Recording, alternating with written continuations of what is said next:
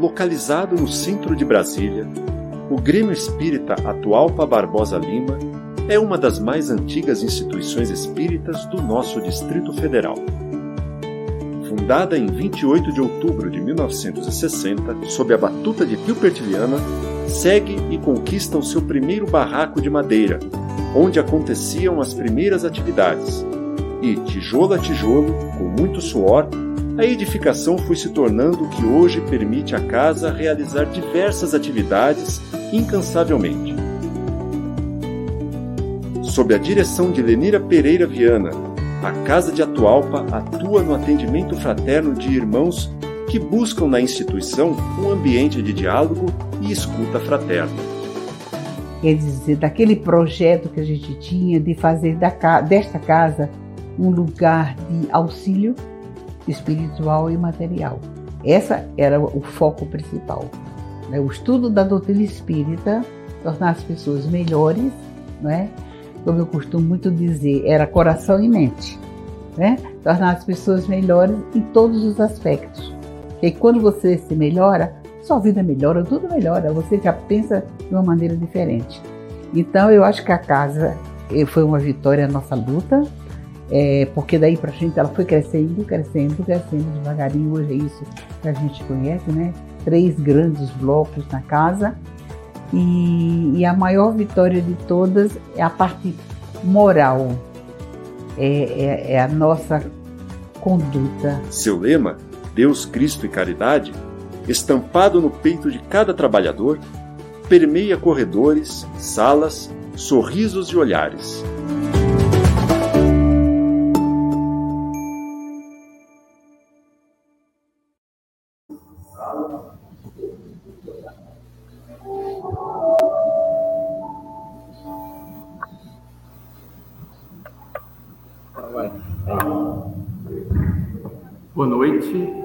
Irmãos e irmãs do Ideal Espírita, amigos da Casa de Atualpa, sejam todos muito bem-vindos, nossos irmãos encarnados e desencarnados, aqueles que estão acompanhando pela internet.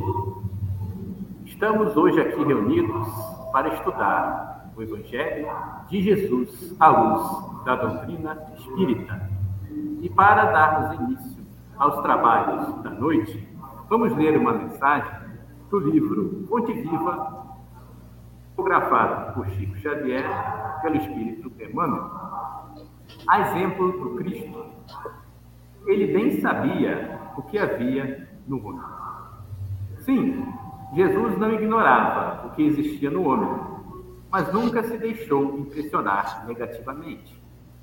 Sabia que a usura morava com Zaqueu. Contudo, trouxe-o da sovinice para a benevolência. Não desconhecia que Madalena era possuída pelos gênios do mal, entretanto renovou-a para o amor puro. Reconheceu a vaidade intelectual de Nicodemos, mas deu-lhe novas concepções da grandeza e da excelsitude da vida. Identificou a fraqueza de Simão Pedro. Todavia, pouco a pouco, instala no coração do discípulo a fortaleza espiritual que faria dele o sustentáculo do cristianismo nascente. Vê as dúvidas de Tomé sem desampará-lo. Conhece a sombra que habita em Judas sem negar-lhe o culto da afeição. Jesus preocupou-se, acima de tudo, em proporcionar a cada alma uma visão mais ampla da vida e em quinhorar cada espírito com eficientes recursos de renovação para o bem. Não condenes, pois, o próximo, porque nele observes a inferioridade e a imperfeição. A exemplo do Cristo, ajuda quanto possas. O amigo divino sabe o que existe em nós.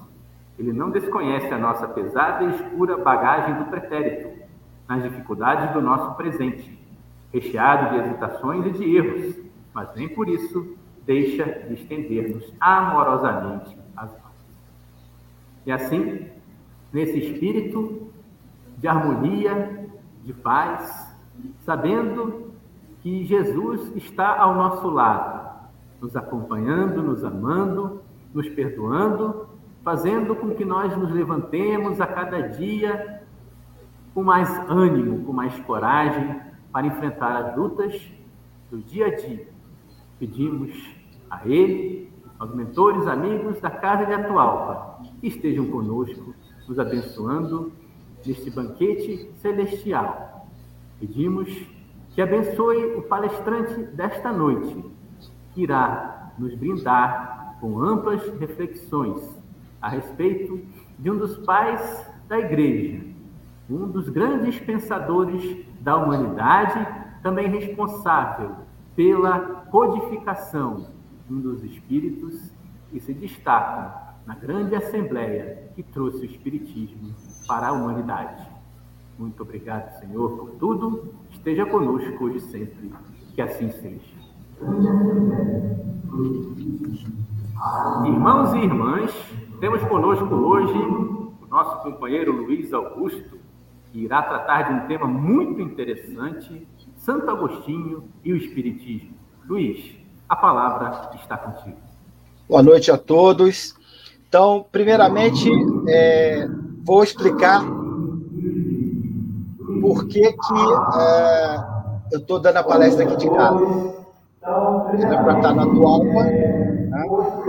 e a gente, por um problema de saúde da, da minha filha, então é, achamos melhor tá? é, darmos a palestra aqui de casa. Mas não há problema, porque a gente vai conseguir, é, com o apoio da equipe técnica que está lá no, no salão, a gente vai conseguir tranquilamente aqui dar a nossa palestra.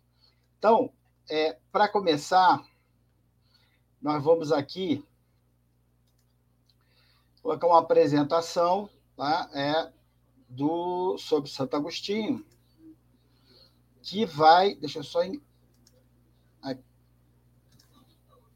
Pronto. Tá? Então, Santo Agostinho, na verdade, como muita gente acha, ele é, não é italiano, tá? ele é africano. Ele nasceu na África, no norte da África, né? que naquela época em que ele nasceu ali era um território de Roma. Né? Então, ele nasceu ali é, naquele ali onde é hoje a Argélia. E mãe e pai, a sua mãe era cristã e o pai era uh, uh, um ateu. Né? E ali ele começou a desenvolver a sua uh, vida, bastante inteligente. Então, a gente vê aí, ó, ele nasceu em 13 de novembro de 354 em Tegaste, que era né, uma cidade da Argélia. O pai dele, né, que era romano, era pagão, e a sua mãe Mônica, que depois virou Santa Mônica, né, é se era cristã. Então, primeiro, né, ele se torna maniqueísta. Maniqueísta é, era uma, uma religião, uma seita filosófica, né, onde é, consistia que, basicamente, né, você tinha o reino da luz e o reino das sombras, e os dois ficavam né, é, se combatendo, os dois ficavam é, tentando é, um vencer o outro. E o reino da luz, né, que ficava é, no céu, né? E o reino da carne, que é a matéria, seria o reino das sombras. Depois disso, ele se torna hedonista. Hedonista, então, a filosofia é até pior, que é ela só se dá né, é, atenção ao prazer como fim absoluto da vida. Então, vocês observam que a primeira fase da vida do Santo Agostinho ela foi bastante conturbada, né? Inclusive, ele teve um relacionamento e teve um filho, que veio a morrer depois com cerca de 17 anos. Então, observem que o início da vida de Santo Agostinho foi bastante conturbada. Então, aí, né, ele tornou-se cristão em 386. Aqui tem um mapinha né, da região é, lá da onde ele nasceu, está aqui em amarelo. Tá? Então, aparece aí a, a cidade Tegaste. E observem que tu, toda essa área que está colorida era o Império Romano da época. Uma característica é que Roma, tá, ela, no primeiro momento, tinha o papel de realmente unificar toda essa população né, da antiga Europa. Esse era o papel dela. Mas como os cidadãos, eles, isso aí é a época da, da Roma República, mas como os cidadãos eles começaram a se perder em Roma perdeu esse objetivo, a gente observa que já na fase do Império, os próprios espíritos que encarnavam já eram espíritos bem mais atrasados do que o da época da República. Então, é, nessa época da queda do Império Romano, já a gente já não tinha mais aqueles espíritos de escola encarnando lá em Roma. Então, é, o Santo Agostinho, então, era um cidadão romano, porque o pai dele era romano, apesar de ele ter nascido na África, e isso facilitou o trânsito dele né, pelo é, Império Romano da época. É, e então ele teve uma série de, de, prof, de, profissões lá, ele foi professor, e por fim ele foi é, declarado bispo e voltou lá para a sua terra natal, né, é, a, a Hipônia. Então, por isso que a gente chama é, de Santo Agostinho de Hipônia. Então, aqui, né, ele, enquanto encarnado, ele foi considerado o maior filósofo né, do cristianismo, desde Aristóteles. Então, ele teve uma série, né, escreveu uma série de livros, cerca de 232 livros, que são reunidos em 93 obras. Então, bastante importante, porque ele pegou né, é, Aristóteles, pegou Platão e trouxe para dentro do cristianismo. Né? Ele fez uma cristianização, que o pessoal diz, desses filósofos. Então, tornou-se muito importante. Então, ele tinha uma inteligência né, é, superior e, com isso, ele foi começou a trabalhar né, em prol do cristianismo, já quando ele já estava já é, na sua fase que acertou a vida dele. Quem foi né, que ajudou né, a, a, a, ele a fazer essas obras? Então, as principais obras, fez várias, mas as principais aqui que eu destaquei foram duas: uma as Confissões e outra Cidade dos Anjos. Então, as Confissões ela é composta de três, 13 livros, tá? E nove deles são autobiográficos e quatro teológicos. Então, ele trata aí, né? É, ele se trata como filho pródigo, porque vocês observaram que o começo da, é, da vida dele foi bastante conturbado. Então, depois, é, como podemos fazer uma associação assim com Paulo de Tarso, né? Que quando ele ouve é, o chamado, ele se modifica, né? Então, o, o Santo Agostinho ele então faz uma, um paralelo né, ao filho pródigo.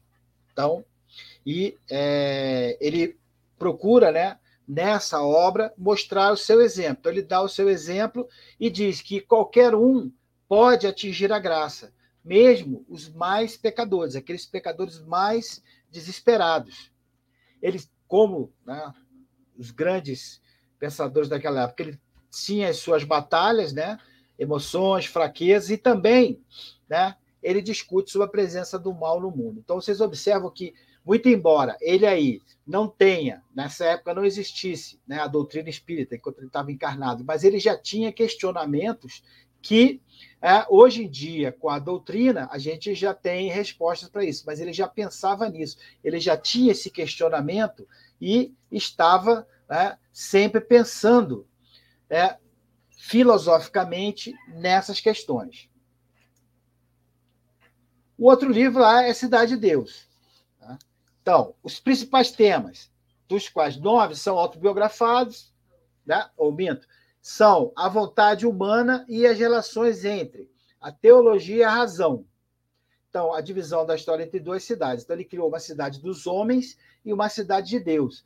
Então, a gente observa né, que ele já tinha essa noção de que existia né, é, o, plano superior, o plano, o plano material. Né? Então, nesse livro, com a pouca, vamos dizer assim, entre aspas, conhecimento que ele tinha, né, é, ou que se lembrava da, do mundo espiritual, ele já trazia né, essa noção, onde ele diz o quê? Que a cidade né, ela deve ser baseada na justiça e, por sua vez, a justiça tem que ser baseada na caridade ensinada pelo Cristo. Então, observe que as ideias dele, a filosofia que ele implantava, é totalmente alinhada né, com a doutrina espírita, é totalmente alinhada com o cristianismo. Né? Então, aquela ideia que a gente tem, né, fora da caridade não há salvação, no livro ele traz né, é, isso aí bem claro. Imaginem vocês, naquela época, 346 depois de Cristo, um burburinho ainda danado do Império Romano, né? É, o cristianismo, a Igreja Católica ainda não não estava ainda não existia o cristianismo se consolidando e Santo Agostinho vinha trazer é, esses pensamentos filosóficos que seriam basilares, inclusive para o catolicismo. Então, é, a gente pode observar que, muito embora ele ainda não tivesse é, nessa encarnação que ele viveu é, no plano material, esses conhecimentos que a gente viu que depois, né, quando desencarnou, ele ajudou a equipe do, da codificação a trazer essas verdades para a gente, mas aqui ele já tinha né, essa noção e já trazia para o povo daquela época essas noções de caridade, de amor, de justiça, que é o cristianismo que Cristo deixou bem claro para a gente. Então, quais foram né, as influências que uh, ele trouxe uh, e, e, deixou para a nossa igreja, né, Igreja Católica? Então, ele é considerado santo para a Igreja Católica. E para a Igreja Anglicana, ou os protestantes evangélicos, é uma referência. Por quê? Porque é, os seus pensamentos serviram como base também para Martinho Lutero né, criar a reforma, lá seus 95 teses, que foram a base da Igreja Protestante, né, e depois Calvino, que veio também né, trazer a continuidade à religião protestante utilizou né, essas ideias de Santo Agostinho. Então, vocês observem que a, os seus ensinamentos, a sua filosofia, ela foi base para duas correntes né, de religiões que são bastante é, difundidas no mundo ocidental, né, que é a Igreja Católica e as igrejas protestantes, que são vamos dizer assim, na, na referência né, cristã, são as maiores, né, é, vamos dizer assim, em termos de quantidade de fiéis, são as maiores é, representações. Então, Santo Agostinho estava ali presente né, na é, base dessas é, religiões. Então, é importante né, a sua influência na criação dessas religiões. E é, essas obras dele, os discursos filosóficos, também é, não ficaram presos à religião. Eles são é, referência também para a filosofia, para a moral e para a política.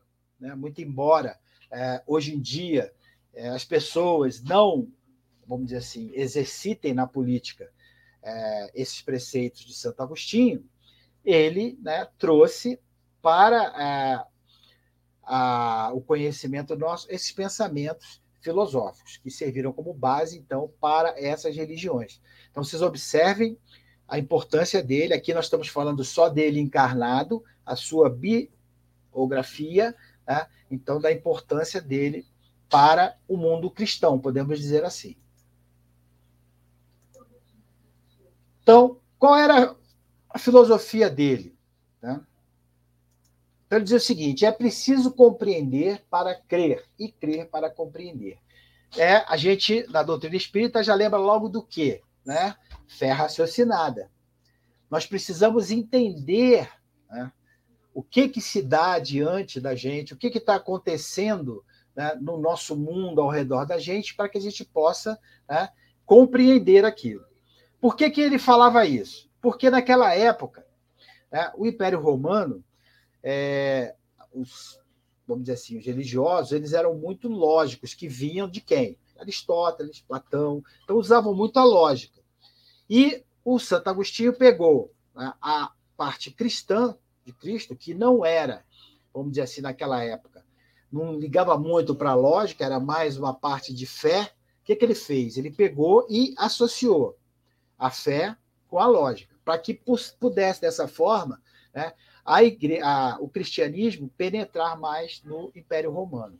Então, essa percepção foi importante.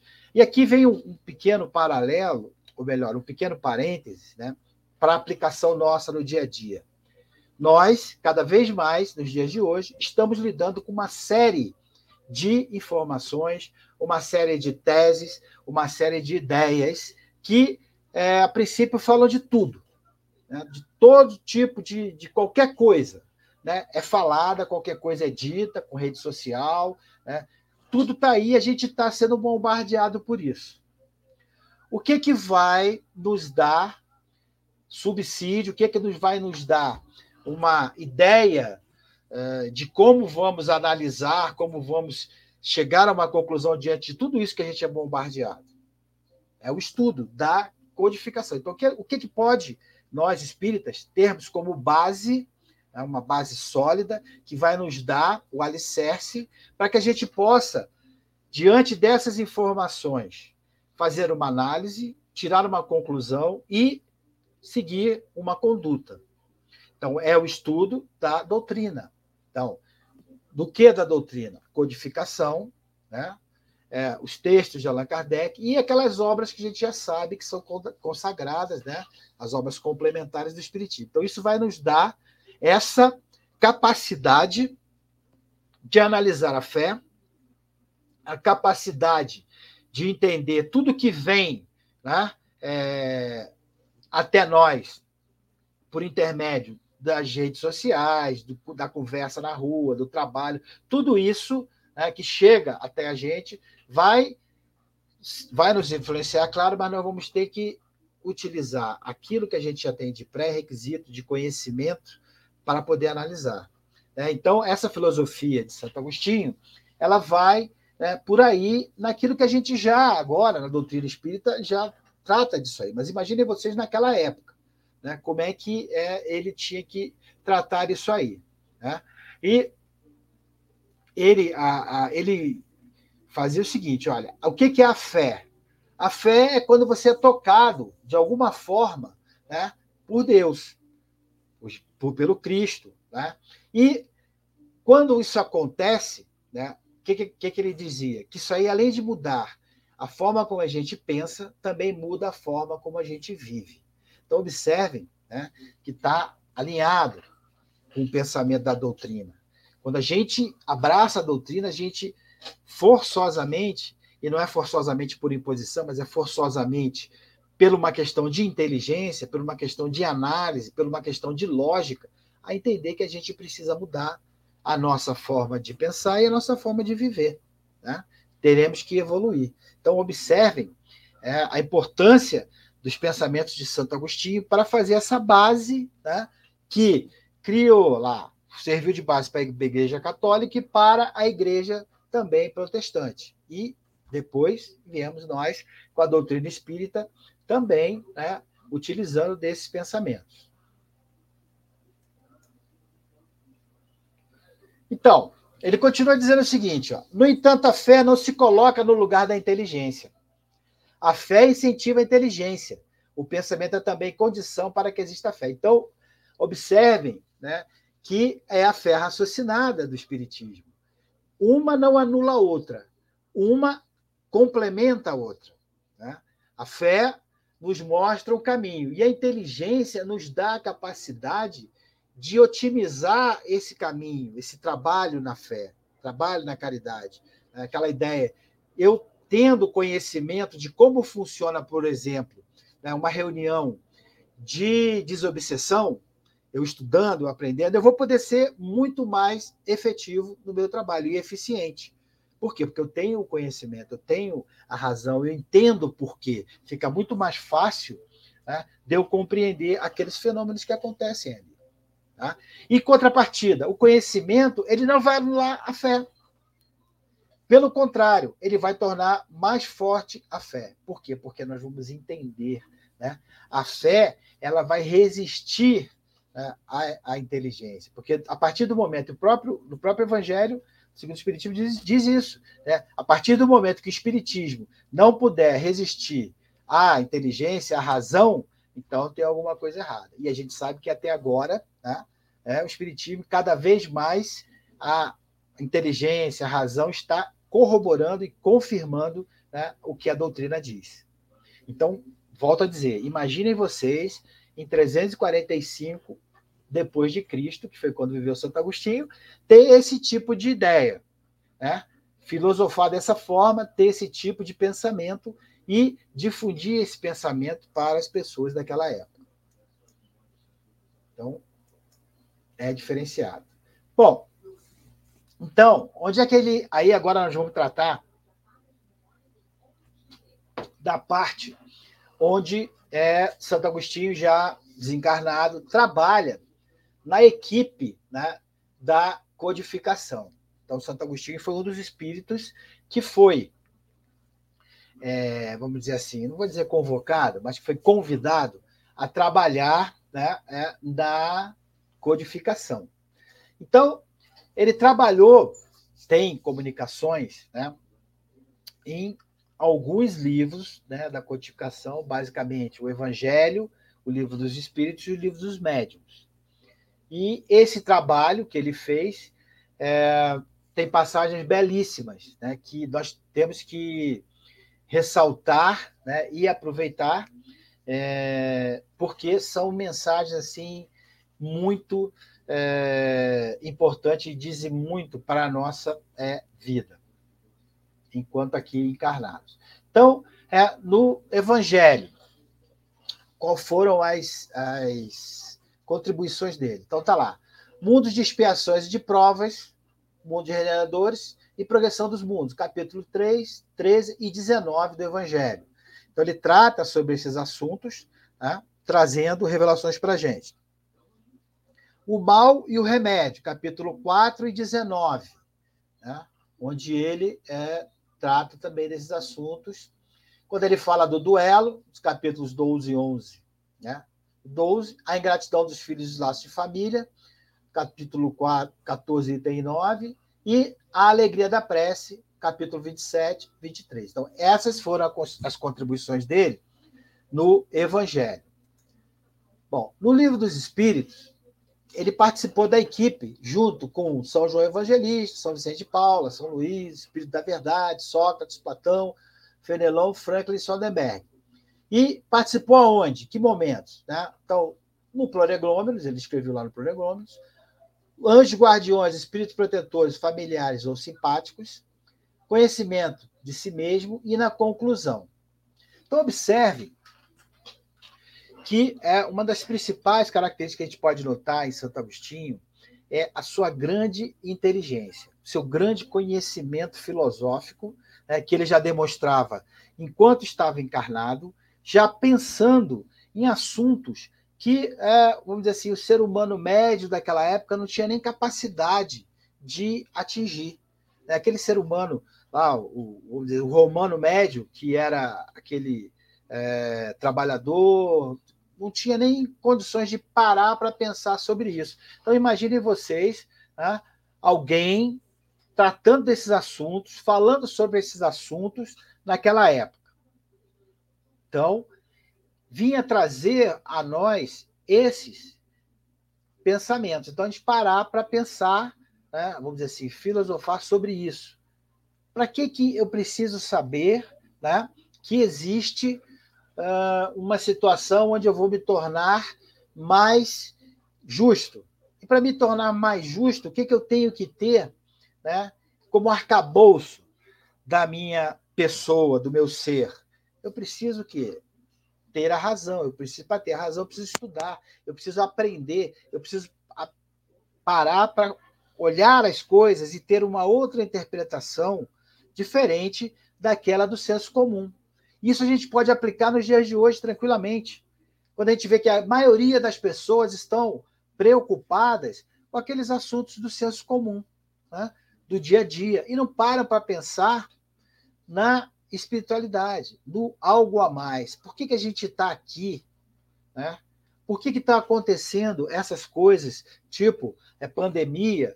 Por que está acontecendo é, determinados fatos em outros países? O que está levando tá, isso? Por que, que isso acontece? E qual é o meu papel como ser humano nesse teatro, nesse contexto? Porque isso é um contexto que a gente está vivendo.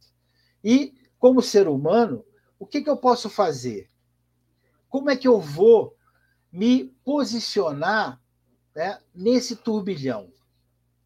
Eu vou ser mais um e vou continuar no senso comum indo em frente, sendo conduzido, tocado, sem parar para pensar né, nesses assuntos, ou vou aproveitar a oportunidade que estou tendo em receber esses ensinamentos, em compartilhar desses conhecimentos, para fazer aquele trabalho de uma análise, de um conhecimento maior, para saber quem eu sou, o que, que eu estou fazendo, como eu posso melhorar. Então, essas questões, que são questões filosóficas, né, nós precisamos parar um pouquinho no nosso dia a dia, corre-corre, atribulado, para dedicar algum tempo, nem que seja cinco minutos, para pensar nisso. Quando a gente consegue pensar, consegue estabelecer um tipo de pensamento elevado, nós vamos manter né, o contato com a espiritualidade superior. E quando a gente faz isso, a gente recebe inspirações. Né? A gente vai receber também, é uma via de mão dupla, a gente vai receber esses ensinamentos que vêm daqueles espíritos que já estão mais evoluídos. Enquanto que se nós formos viver a vida né, no dia a dia sem parar para fazer essa ligação, nós vamos perder uma oportunidade muito grande. Por quê? É, os espíritos do plano superior estão aí para nos ajudar. Eles estão aí né, para é, atender às nossas demandas. Lógico que demandas que são, é, vamos dizer assim, pertinentes. Né? Ninguém vai querer ocupar um espírito superior para frivolidades. Então, se nós pararmos e pensarmos, aí a gente lembra, pô, um Santo Agostinho, lembra de um Paulo de Tarso, lembra de um São Tomás de Aquino, esses espíritos que eles mesmo no momento político, no momento social que eles viviam. Era um momento conturbado, era um momento que era completamente né, contra esses pensamentos filosóficos. O que, que levou né, a esses espíritos pensar nisso? Tem que levar esses espíritos a mentalizar esse tipo né, de conhecimento que o Cristo veio aqui para nos ajudar e trouxe, trouxe para a gente, descortinou para a gente né, essa revelação. Mas que volto a dizer, né? muito embora os apóstolos, aqueles que conviveram com Cristo e aqueles outros que não tiveram essa oportunidade, mas que continuaram o trabalho de divulgação da doutrina cristã, trouxeram para a gente, né? nos alertaram, nos mostraram, nos é, colocaram à nossa disposição esse conhecimento. Então, é, nós precisamos fazer bom uso dele. E depois, nós que estamos aqui agora, temos ainda mais a facilidade da doutrina espírita. Vivemos numa época em que a maioria daqueles segredos ou daquelas, é, vamos dizer assim, mistérios estão desvendados pela doutrina espírita. Então, a nossa razão está cada vez mais é, facilitada de entender a fé, porque a doutrina nos traz esses conhecimentos de forma aberta. Né? Qualquer um pode chegar lá e estudar e conhecer esses ensinamentos. Então, observem, né? a gente parar para pensar e agradecer, a gente tem que agradecer a esses espíritos. Né? Então, um Santo, um Santo Agostinho, né? o trabalho que ele fez e que deixou, o legado que ele deixou para a humanidade, é um legado fora do comum. As, a, a literatura que ele deixou né, é uma literatura que até hoje ela serve como base para uma série de escolas filosóficas, né, para as religiões, para a parte da política. Então, a sua importância é muito grande. Além do que, depois que ele desencarnou, ele colaborou na codificação. Então, é importantíssimo. Então, o, trabalho que ele realizou junto né, à humanidade é um trabalho de escola. Então, a gente observa. Então, no livro dos Espíritos, ele trabalhou dessa forma. No livro dos Médios, então, ele trabalhou com anotações sobre o Espiritismo, no capítulo 31, no item 1, e sobre as sociedades espíritas, no capítulo 31, no item 16. Então, observe que ele trabalhou muito diretamente na codificação. Né? E aí vocês imaginem o tipo de elevação que Santo Agostinho tinha. Né? os espíritos de escola que foram responsáveis pela codificação, Santo Agostinho estava lá, né, é, nesse grupo. Então, Erasto, que é um espírito também que foi né, é, discípulo de Paulo de Tarso, ele é, dá uma comunicação e enfatiza né, o papel de Santo Agostinho. Vamos observar aqui o que, que ele diz de Santo Agostinho. Então, ele fala o seguinte: Santo Agostinho é um dos maiores divulgadores do Espiritismo, e ele se manifesta quase que por toda parte. Como muitos, ele também foi arrancado do paganismo. Então, observem aqui né, que, por exemplo, é, o Paulo de Tarso não foi do paganismo, mas foi do caminho né, é, do, do, judaísmo, mas que era contra a, a, doutrina. E muitos outros, vamos dizer assim, é, baluartes, né, que hoje a gente vê na, na doutrina espírita, foram tirados né, do paganismo. Então, é, então, nessa época que ele era pagão lá, que a gente viu que ele era maniqueísta e depois hedonista, ele já sentia que a espiritualidade estava trazendo para ele né, essa ideia de que a felicidade não é deste mundo, não está nesses prazeres imediatos. Então, ele já sentia né, isso né, lá no meio daquela vida conturbada que ele tinha. Então, e depois que ele perdeu a mãe, ele tinha certeza de que ele voltaria a encontrar com a mãe, né? E é, ela ia dizer para ele o que, que ele esperava da vida futura. Então, observe que, mesmo ele estando encarnado, ele já tinha né, esse resquício de vidas passadas, resquício de conhecimentos que já davam a sinalização para ele de que ele né, iria mudar né, o rumo da sua existência, ele iria para outro caminho. E hoje em dia, né? Que hoje em dia, na época lá do, é, da comunicação, Kardec, é, a chegada da hora da divulgação da verdade, que ele havia pressentido anteriormente, né? Ele se faz um ardente propagador e responde a todos aqueles que o chamam. Então, Erasto vem né, e diz isso. Por que isso? Porque é, algumas correntes é, ainda duvidavam de Santo Agostinho por causa justamente da sua vida pregressa, da época em que ele era maniqueísta e depois hedonista. Então, questionavam. Né? E outra, é o que ele falou na época em que estava encarnado e que ele escreveu nos livros, difere um pouco né, da doutrina, do que ele aprendeu depois da doutrina. Mas é claro, porque enquanto ele estava encarnado e naquela época, ele ainda não tinha um conhecimento claro né, das verdades. Ele não tinha ainda né, todo o conhecimento. Então, com o que ele tinha naquela época, né, com as ferramentas e com o conhecimento que ele tinha naquela época, ele elaborou aquelas obras. Mas que depois que ele veio a desencarnar, né, e que ele teve né, a, a você se descortinou a verdade da doutrina do plano espiritual, ele, né, logicamente, é, vamos dizer assim, não mudou, mas ele aperfeiçoou aquilo que ele tinha é, escrito. Então a gente observa aqui que o Kardec fala também sobre Santo Agostinho. Então, diz isso que eu estava falando. Ele vê agora, com os olhos do espírito e com a alma liberta, aquilo que ele só tinha uma noção, né, porque estava encarnado e não tinha ainda, naquela época, né, os conhecimentos que a gente tem hoje. Então, por isso que ele, né, vamos dizer assim, escreveu daquela forma. Ele trouxe daquela forma né, para que as pessoas entendessem. Até mesmo porque as pessoas daquela época talvez não estivessem ainda em condições de ter, né, de uma forma mais clara, as revelações que a gente tem hoje em dia com o Espiritismo. Né?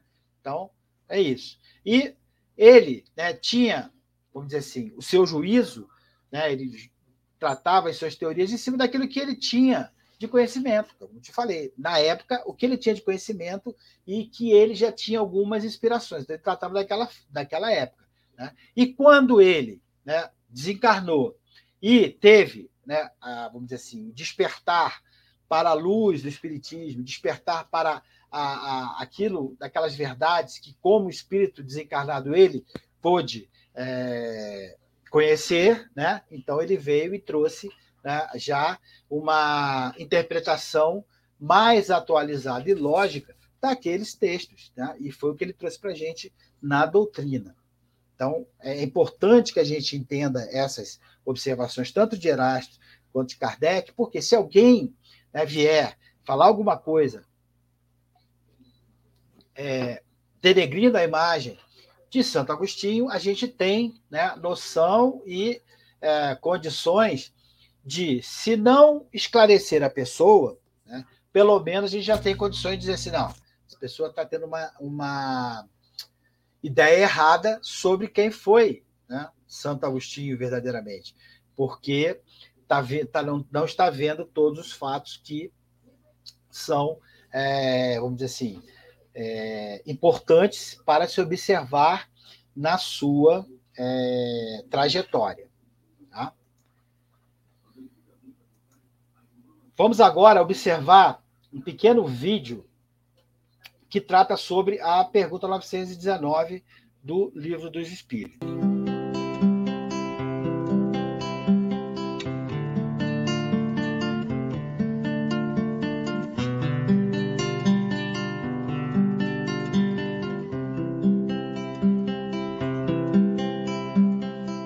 Fazei o que eu fazia quando vivia na terra. Ao fim do dia, interrogava minha consciência, passava a revista ao que fizera e perguntava a mim mesmo se não faltara a algum dever, se ninguém tivera motivo para de mim se queixar. Foi assim que cheguei a me conhecer e a ver o que em mim precisava de reforma aquele que todas as noites evocasse todas as ações que praticara durante o dia e inquirisse de si mesmo o bem ou o mal que houvera feito, rogando a Deus e ao seu anjo de guarda que o esclarecessem, grande força adquiriria para se aperfeiçoar. Porque, crede-me, Deus o assistiria. Dirigi, pois, a vós mesmos perguntas Interrogai-vos sobre o que tendes feito e com que objetivo procedestes em tal ou qual circunstância, sobre se fizestes alguma coisa que feita por outrem censurarias, sobre se obrastes alguma ação que não ousarias confessar. Perguntai ainda mais. Se aprovesse a Deus chamar-me neste momento, teria que temer o olhar de alguém ao entrar de novo no mundo dos espíritos, onde nada pode ser ocultado? Examinai o que pudestes ter obrado contra Deus, depois contra o vosso próximo e finalmente contra vós mesmos. As respostas vos darão ou descanso para vossa consciência, ou a indicação de um mal que precise ser curado. O conhecimento de si mesmo é, portanto, a chave do progresso individual. Mas direis, como há de alguém julgar-se a si mesmo? Não está aí a ilusão do amor próprio para atenuar as faltas e torná-las desculpáveis? O avarento se considera apenas econômico e previdente. O orgulhoso julga que em si só há dignidade isto é muito real. Mas tendes um meio de verificação que não pode iludir-vos. Quando estiverdes indecisos sobre o valor de uma de vossas ações, perguntai como a qualificarias se praticada por outra pessoa. Se a censurais noutrem, não na podereis ter por legítima quando fordes o seu autor, pois que Deus não usa de duas medidas na aplicação de sua justiça. Procurai também saber o que dela pensam os vossos semelhantes, e não desprezeis a opinião dos vossos inimigos, porquanto esses nenhum interesse têm em mascarar a verdade, e Deus muitas vezes os coloca ao vosso lado como um espelho, a fim de que sejais advertidos com mais franqueza do que o que faria um amigo. Indague consequentemente a sua consciência. Aquele que se sinta possuído do desejo sério de melhorar-se, a fim de extirpar de si os maus pendores, como do seu jardim arranca as ervas daninhas. Dê balanço no seu dia moral, para, a exemplo do comerciante, avaliar suas perdas e seus lucros, e eu vos asseguro que a conta destes será mais avultada que a daquelas. Se puder dizer que foi bom o seu dia, poderá dormir em paz, e aguardar sem receio o despertar na outra vida. Formulai, pois, de vós para convosco questões nítidas e precisas e não temais multiplicá-las. Justo é que se gastem alguns minutos para conquistar uma felicidade eterna. Não trabalhais todos os dias com o fito de juntar haveres que vos garantam repouso na velhice? Não constitui esse repouso o objeto de todos os vossos desejos, o fim que vos faz suportar fadigas e privações temporárias? Pois bem, que é esse descanso de alguns dias, turbado sempre pelas enfermidades do corpo em comparação com o que espera o homem de bem? Não valerá este outro a pena de alguns esforços? Sei haver muitos que dizem ser positivo o presente e incerto o futuro. Ora, esta é exatamente a ideia que estamos encarregados de eliminar do vosso íntimo, visto desejarmos fazer que compreendais esse futuro, de modo a não restar nenhuma dúvida em vossa alma. Por isso foi que primeiro chamamos a vossa atenção por meio de fenômenos capazes de ferir-vos os sentidos, e que agora vos damos instruções que cada um de vós se acha encarregado de espalhar. Com esse objetivo é que ditamos o Livro dos Espíritos. Santo Agostinho.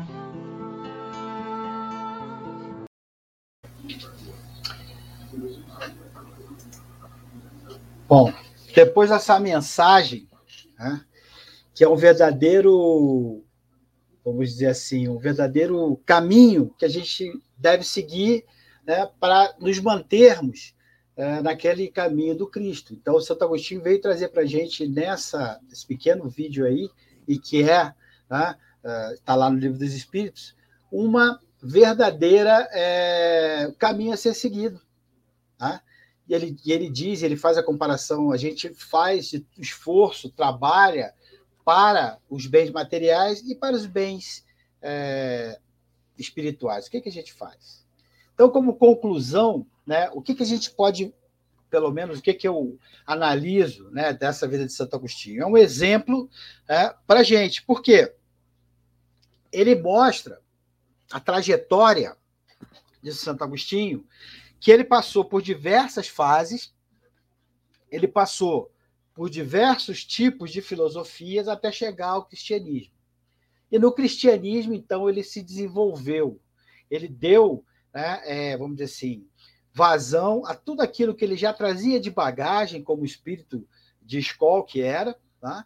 Então, ele já trazia isso de bagagem, ele desenvolveu, deixou uma base aqui no plano espiritual e depois, quando desencarnou, ele né, deixou para a gente é, essa série de coisas que estão escritas nos livros da codificação, série de fatos, série de trabalhos, e que nós devemos seguir.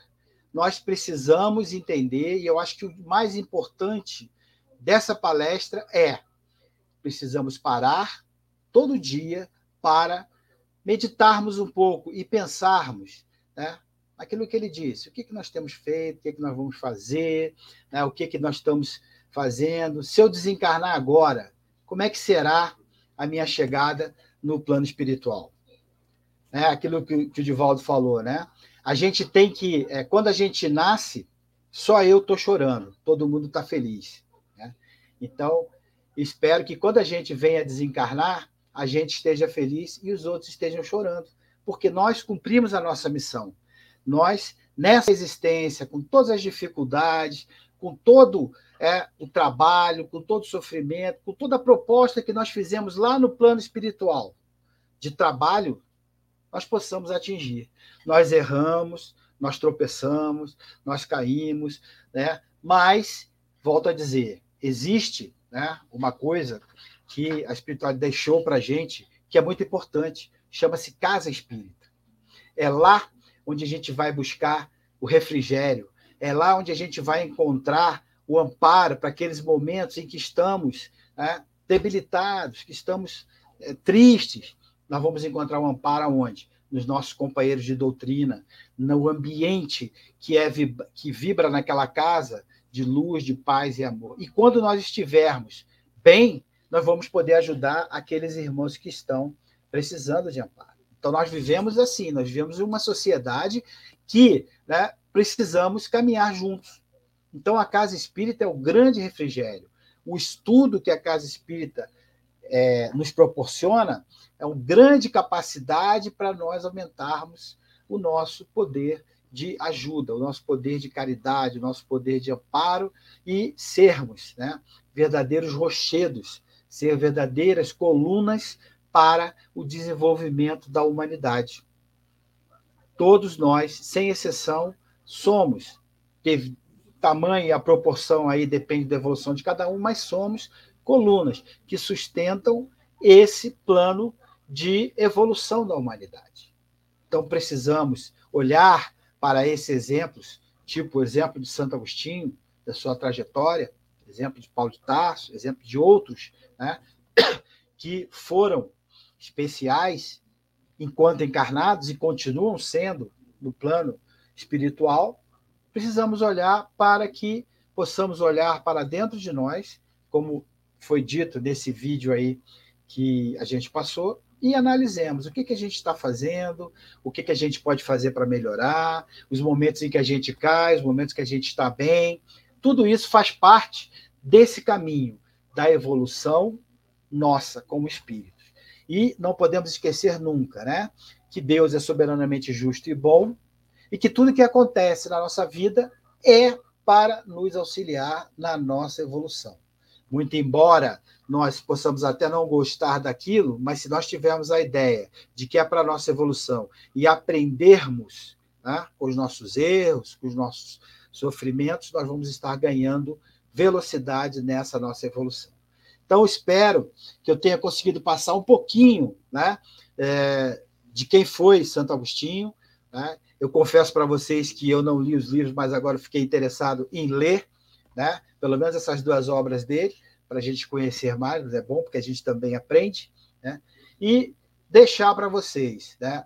principalmente essa ideia de que todos nós temos a capacidade de ajudar, todos nós temos a capacidade de sermos caridosos e todos nós temos que iniciar os nossos estudos o quanto antes, porque somos espíritos eternos. Então não existe aquela ideia, ah, eu estou muito velho e tal, não sei o que. Não.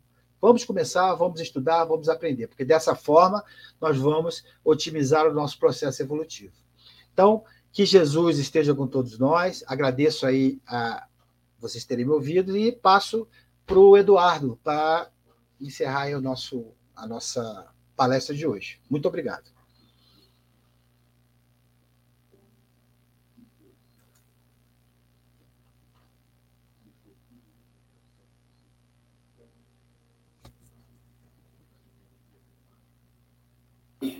a sua palestra, bastante completa, sobre a vida de Santo Agostinho, sobre os pensamentos dele, como ele atuou na codificação. Muito interessante, quando lá ainda no século IV, ele já trazia a ideia, a noção de fé raciocinada, né, quando ele falava que tinha que conhecer para crer e crer para conhecer. E, e todo o trabalho que ele nos trouxe no Evangelho, no Livro dos Espíritos, né? a questão do autoconhecimento, é, praticamente em todas as palestras espíritas é mencionada a questão 919, em que ele detalha tão bem, né, que você trouxe o vídeo aí do Carlos Beleza, é, declamando é, a resposta dele à pergunta de Kardec, né, sobre o autoconhecimento. Então, realmente são muitas reflexões, como você mesmo nos disse. Bem, temos alguns avisos é, para dar. Primeiramente, o nosso jornal Brasília Espírita, a edição de janeiro e fevereiro já pode ser baixada no site do Grêmio Espírita Atualpa e contém diversos artigos bastante interessantes, inclusive uma mensagem psicografada logo de cara, lá do Conselho Federativo Nacional. Então, é, tem vários outros artigos também bastante é, é, atrativos, falando sobre a doutrina espírita. Recomendo a você que baixe e faça a sua leitura, vai ter muito aprendizado, muita reflexão também. Além disso, estamos com a nossa campanha permanente das Cestas do Coração, que visa atender aquelas famílias mais necessitadas, mais carentes, que precisam da nossa doação, que precisam do nosso apoio com relação à comida, alimentos, material de higiene. Então, se você vem aqui no Grêmio, pode trazer a sua doação durante o horário de expediente, sempre tem alguém para receber, ou então fazer a sua doação de modo é, de transferência bancária, que na tela tem o número da conta diretamente para a conta do Grêmio e os recursos serão aplicados na aquisição de alimentos e de material de limpeza serem entregues a essas famílias. Né? Desde já, convido a todos para que no próximo domingo, dia 9 de janeiro, às 9 da manhã, esteja na internet, né, no site da Atual, a transmissão aí pelo YouTube, pelo Facebook, o, a palestra Corrigir com Amor, né, o nosso companheiro, amigo Paulo de Castro Lira, um tema bastante interessante para quem tem filhos, né, na idade de criança ainda, de adolescente, que precisa, obviamente, é, de uma intervenção amorosa, muitas vezes. Como fazer isso né, com amor, como corrigir com amor, é que o nosso amigo Paulo de Tarso Lira vai trazer para a gente um tema verdadeiramente imperdível. E nesse clima, vamos todos então fechar nossos olhos, agradecendo a Deus, nosso Pai, a Jesus, nosso Mestre, aos mentores espirituais desta casa, por tantas bênçãos, por tantos ensinamentos que pudemos angariar nesta noite, para que possamos, ao chegar em nossos lares, ou aqueles que lá já se encontram, ao se adentrar o seu quarto, chegando na sua cama, fazer aquela avaliação do seu dia, dos pontos positivos, dos pontos negativos, do que precisa ser melhorado dentro de cada um de nós, e que para que amanhã possamos efetivamente é, atentar para esses pontos e assim possamos, a cada dia, sermos um pouquinho melhores, a fim de que, quando partirmos deste mundo, possamos efetivamente adentrar aquele outro mundo e não termos vergonha de encarar ninguém face a face, cientes de que demos o nosso máximo para o nosso progresso moral e espiritual. Pedimos a proteção de todos os amigos espirituais para os nossos lares, para todos os membros das nossas famílias que assistiram que por um motivo ou por outro não puderam assistir, não puderam estar conosco, mas que precisam da sua luz, do seu amor. Esteja conosco, Senhor, hoje e sempre, que assim seja. Uma boa noite a todos, que Jesus nos abençoe.